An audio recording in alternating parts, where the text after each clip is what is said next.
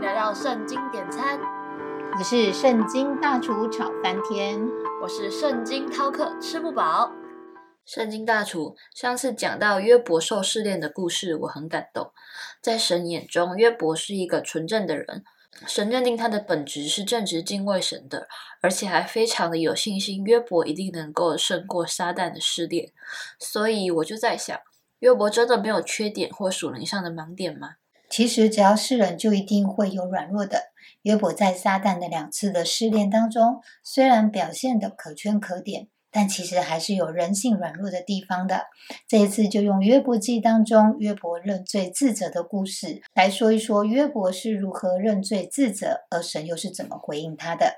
开始上菜喽！约伯记四十二章一到九节，约伯回答耶和华说。我知道你万事都能做，你的旨意不能拦阻。谁用无知的言语使你的旨意隐藏呢？我所说的是我不明白的，这些事太奇妙，是我不知道的。求你听我，我要说话。我问你，求你指示我。我从前风闻有你，现在亲眼看见你，因此我厌恶自己，在尘土和炉灰中懊悔。耶和华对约伯说话以后，就对提曼人以利法说。我的怒气向你和你的两个朋友发作，因为你们议论我不如我的仆人约伯说的是。现在你们要取七只公牛、七只公羊，到我仆人约伯那里，为自己献上燔祭。我的仆人约伯就要为你们祈祷。我因愿纳他，就不按你们的欲望办你们。你们议论我不如我仆人约伯说的是。于是提曼人以立法、舒亚人比勒达、拿马人所法，照着耶和华所吩咐的去行，耶和华就悦纳约伯。约伯为他的朋友祈祷，耶和华就使约伯从苦境转回，并且耶和华赐给他的，比他从前所有的加倍。这段经文提到的是约伯第二次回应神的话，以及耶和华责备约伯的三个朋友的部分。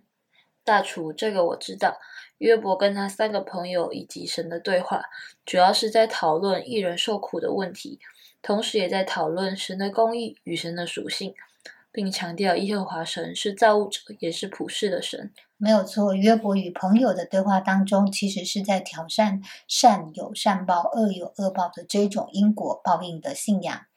约伯深信苦难的原因不一定都是罪恶。约伯认为神是造物者。并不需要福音因果律。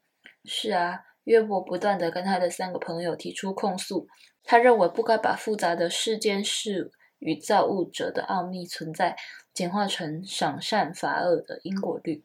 其实，在这上面的这段经文当中，约伯承认神的全能，以及他有能力可以将公义充满在宇宙当中。接着，他也承认自己的无知。也改变了原先对神挑战与诉讼的态度，并且求神听他指示他。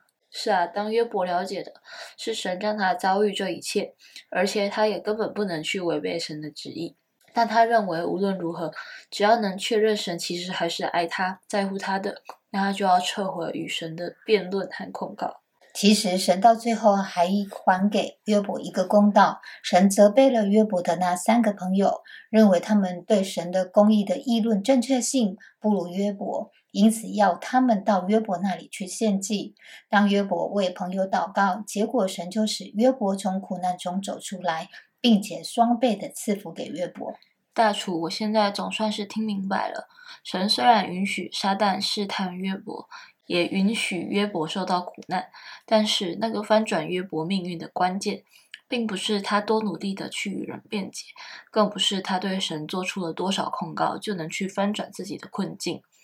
看看他刚开始，无论多自以为意或是多自怜，神都没有出手，在那个时候去翻转他的困境，反而是当约伯开始去为三个朋友祷告时。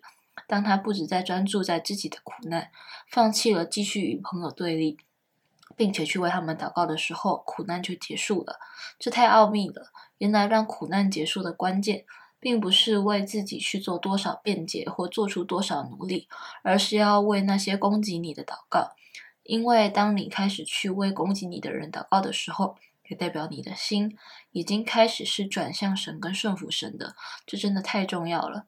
以后我无论遇到大大小小的事我都决定不再用自己天然人的聪明去应对而是要以神的方式凡事祷告谢恩来化解自己的苦难得到神的祝福。